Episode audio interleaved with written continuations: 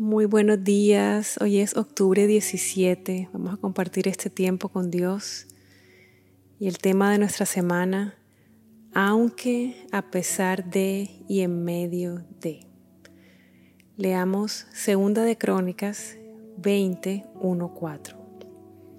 Pasadas estas cosas, aconteció que los hijos de Moab y de Amón, y con ellos otros de los amonitas, vinieron contra Josafat a la guerra. Y acudieron algunos y dieron aviso a Josafat diciendo, Contra ti viene una gran multitud del otro lado del mar y de Siria, y he aquí están en Hasesón Tamar, que es en Gadi. Entonces él tuvo temor, y Josafat humilló su rostro para consultar a Jehová e hizo pregonar ayuno a todo Judá. Y se reunieron los de Judá para pedir socorro a Jehová. Y también de todas las ciudades de Judá vinieron a pedir ayuda a Jehová.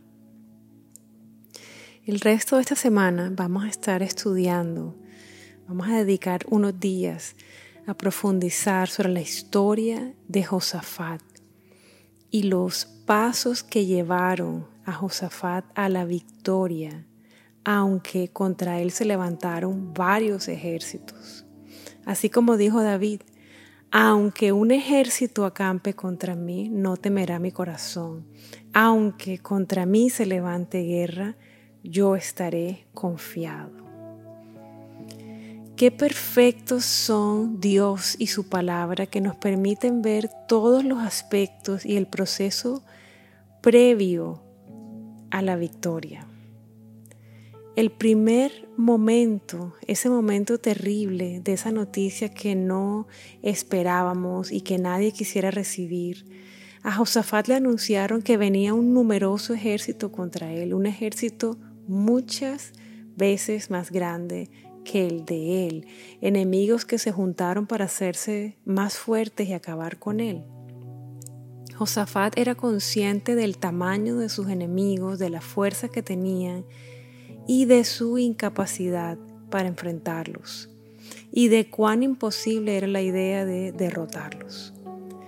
La Biblia nos muestra que Josafat tuvo temor.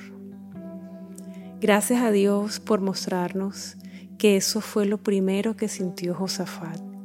Y también nos muestra lo que en medio de su temor hizo. Se postró humillado ante el Señor para consultar con Él. No dice que se quejó, ni que le reclamó, ni que se puso a pelear con Dios, ni a juzgarlo. Josafat no tenía tiempo para perder y tomó una primera gran decisión muy sabia, consultar a Dios. Y la segunda decisión sabia que tomó en medio de la amenaza y a pesar del temor, fue pregonar ayuno y oración. Josafat pidió oración, pidió ayuda, compartió su carga con los demás y les pidió que oraran y ayunaran y clamaran al Señor por ayuda. ¡Wow! Esto fue una estrategia maravillosa para la victoria la unidad en oración y ayuno.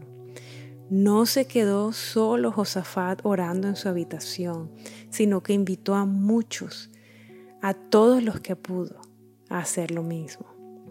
Dos decisiones muy sabias, aunque sintió temor. Humildemente se postró ante el Señor e invitó a todo el pueblo a hacer lo mismo, orar, clamar y buscar su ayuda, la ayuda del Señor. Vamos a orar. Señor, hoy me postro con un corazón humilde delante de tu presencia que siempre me acompaña. Reconozco que tengo temor, que no tengo con qué vencer por mí mismo, pero vengo a arrojarme en tus brazos de amor. Te necesito. Necesito tu guía y tu fuerza para enfrentar esta guerra y vencer. Muéstrame a quienes invitar a orar por mí y por mi familia. Muéstrame quiénes son mis compañeros de batalla. Muéstrame que no estoy solo. Dame la humildad no solo para pedir tu ayuda, sino para pedir ayuda a los demás. Te pido que me guíes, Señor, en el nombre poderoso de Jesús. Amén. Reto del día. Reconoce en la presencia de Dios ese temor que tienes. Pídele que su perfecto amor eche fuera todo temor. Consulta al Señor como lo hizo Josafat. Habla con Dios acerca del ejército que viene contra ti, acerca de la guerra y acerca de las estrategias para la victoria. Escúchalo. Y el segundo reto es invitar a otras personas a orar por ti, a orar contigo. Sé honesto con respecto a lo que estás viviendo y pide ayuda. Pregona oración y ayuno como lo hizo Josafat.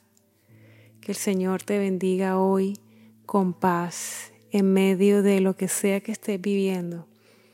Que el Señor coloque sobre ti hoy un manto de paz, que puedas venir delante de Él, escuchar lo que Él tiene para decirte, las estrategias para la guerra y que puedas caminar en esas estrategias, en obediencia y confiando que Él hará. Mil bendiciones y un abrazo.